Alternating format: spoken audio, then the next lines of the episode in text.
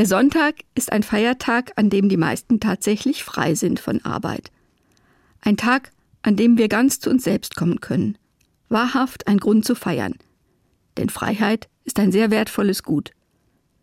Gerade am Sonntag fällt mir aber manchmal auf, es ist nicht damit getan, Menschen nach dem Gesetz von Sklaverei zu befreien. Es gibt genug Zwänge, die wir uns selbst auferlegen oder die die Gesellschaft uns auferlegt. Ich nutze den Sonntag gerne, um über solche Dinge nachzudenken, um Pläne zu machen, in Gedanken mal neue Wege zu gehen. Denn schließlich gilt schon immer, die Gedanken sind frei.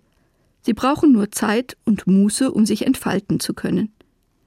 In der Freiheit, Neues denken zu können, lassen sich neue Möglichkeiten entdecken. Eine Freundin hat mir erzählt, ich habe es endlich geschafft, meinen Job zu kündigen. Der hat mich schon so lange nur noch fertig gemacht. Jetzt macht sie sich selbstständig. Die Idee dazu kam ihr an einem Sonntag, erzählt sie, bei einem Spaziergang. In einem einzigen Moment hat sie auf einmal gesehen, wie es aussehen könnte, wie alles funktionieren könnte. Später hat sie die Details ausgearbeitet und die ganze Arbeit gemacht. Die Freiheit von jeglichem Druck am Sonntag war einfach notwendig, um mal was Neues zu denken sagt sie heute.